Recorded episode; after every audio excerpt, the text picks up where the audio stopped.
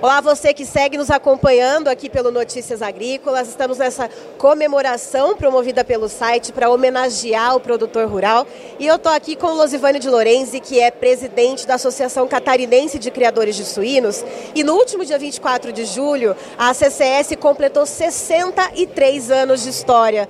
Losivânio, você enquanto liderança, como é fazer parte então dessa longa trajetória da associação que dá suporte a tantos sinocultores no estado que mais produz carne suína nesse país? Olha, Letícia, eu fico muito feliz e orgulhoso de estar representando essa classe tão importante que são os nossos sinocultores.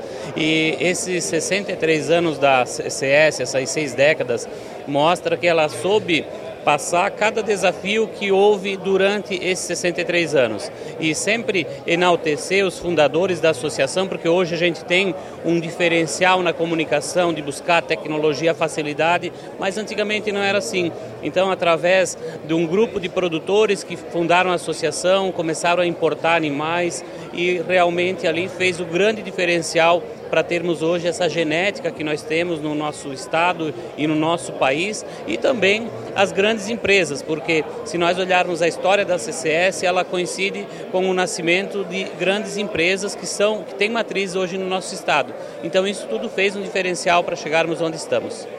E assim, apesar da crise na suinocultura que a gente vem documentando e vem trazendo toda semana para você que nos acompanha aqui no Notícias Agrícolas, uh, eu queria trazer um aspecto positivo da suinocultura catarinense que sempre me chamou muita atenção, que é a questão da sanidade. E é algo é, que compete praticamente exclusivamente ao produtor, ao sinocultor, que tem que cuidar ali dia a dia para que não haja nenhuma, nenhuma doença entrando naquela granja, né, para que mantenha tudo ali uh, nas mais perfeitas condições e para que Santa Catarina continue sendo essa potência, tanto para abastecer mercado interno quanto externo. É, eu queria saber como que você enxerga isso, Losivânio, esse, esse status que Santa Catarina tem como não só o maior produtor, mas uh, com essa, esse status sanitário e inclusive a questão uh, da vacina da febre aftosa que não tem, né? É, você fez um relato bem importante mostrando a importância do produtor, porque nós temos o Ministério da Agricultura que normatiza as questões sanitárias, a SIDASC, que é o órgão de defesa nosso sanitário, mas é o produtor que está lá no dia a dia cuidando daquele empreendimento que ele tem lá, que eu sempre digo que ele é um empreendedor rural e manter a sanidade sempre é um desafio diante de tantas coisas que acontecem mundo afora e a facilidade hoje de você se deslocar de um país para outro, então esse risco realmente é muito grande. E quando houve, a, nos anos 70, a decisão de parar de vacinar contra a febre aftosa, foi realmente um baque muito grande porque os produtores não queriam.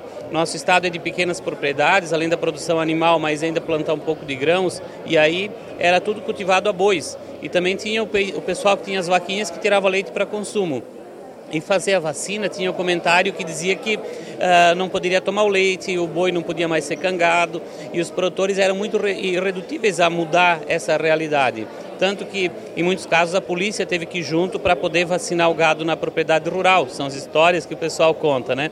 Então hoje a gente colhe esses frutos realmente porque houve esse desafio e os produtores se superaram para isso. E hoje realmente o maior desafio é continuar com essa sanidade, porque a gente sabe aí os desafios que são. O mundo inteiro passou por várias epidemias nos últimos anos e ainda continua, mas o Brasil, graças a Deus, está livre de vários e Santa Catarina ainda é o único estado diferenciado porque bota o brinco em cada bovino. Então isso é um diferencial que nós vamos ter que ampliar cada vez mais em outras questões, através de, de não tirar um pouco o antibiótico da, da, produção, que ainda algumas coisas ainda é possível usar, porque não tem tanta restrição, mas nós precisamos cada vez mais avançar nessas questões. Ou seja, 63 anos de história e de avanço. Parabéns, Losivânio, pela liderança e parabéns a todos os associados da CCS.